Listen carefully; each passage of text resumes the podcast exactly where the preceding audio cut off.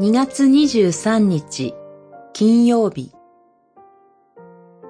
立法の完成者主イエス・キリスト。マタイによる福音書5章。はっきり言っておく、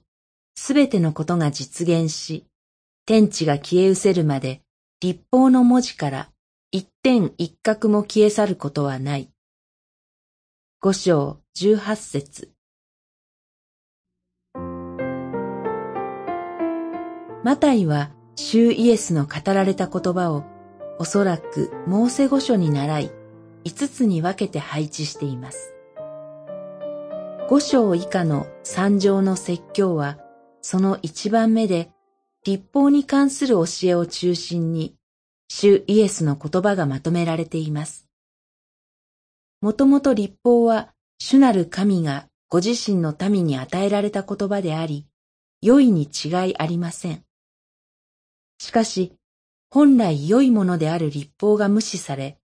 誤って用いられた事例は、旧約、新約ともに埋挙にいとまがありません。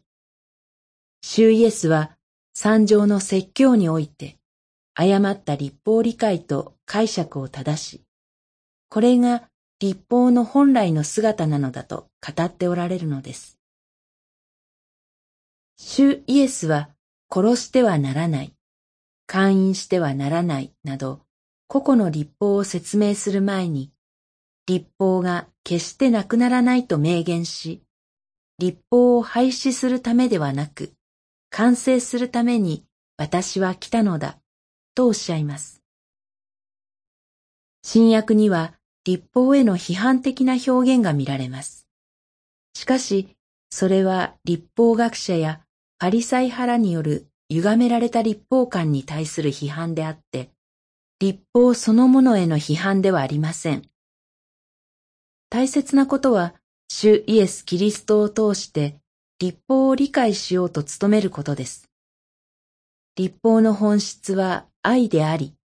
それはすなわちイエス・キリストだからです。祈り、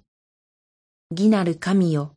立法の完成者、キリストイエスに従って、立法を理解し、行うものとならせてください。